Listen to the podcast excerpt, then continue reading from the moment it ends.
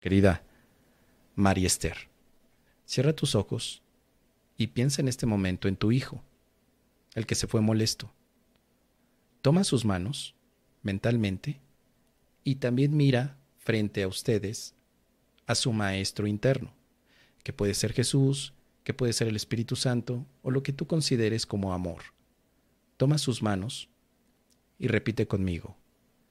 Deseo que este sea un instante santo para mí a fin de compartirlo con mi hermano, a quien amo. Es imposible que se me pueda conceder a mí sin él o a él sin mí, pero nos es totalmente posible compartirlo ahora. Elijo, por lo tanto, ofrecerle este instante al Espíritu Santo, para que su bendición pueda descender sobre nosotros y mantenernos a los dos en paz. Ahora imagínate que le das una sonrisa y que él también te da una sonrisa. Se abrazan juntos y abre tus ojos. Esta oración del instante santo te puede ayudar a calmar tu mente, a unirte también a la mente de aquel al que has visto que está con un conflicto contigo.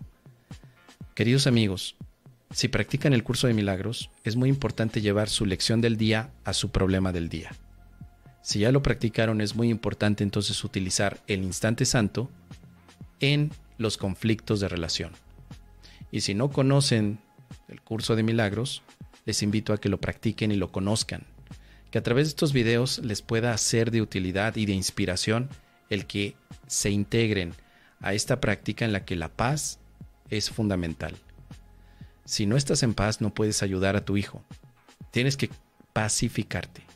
Tu hijo pide amor, querida María Esther, pero tú también. Así que la forma más simple es Dios, danos amor a mi hijo y a mí. Danos amor.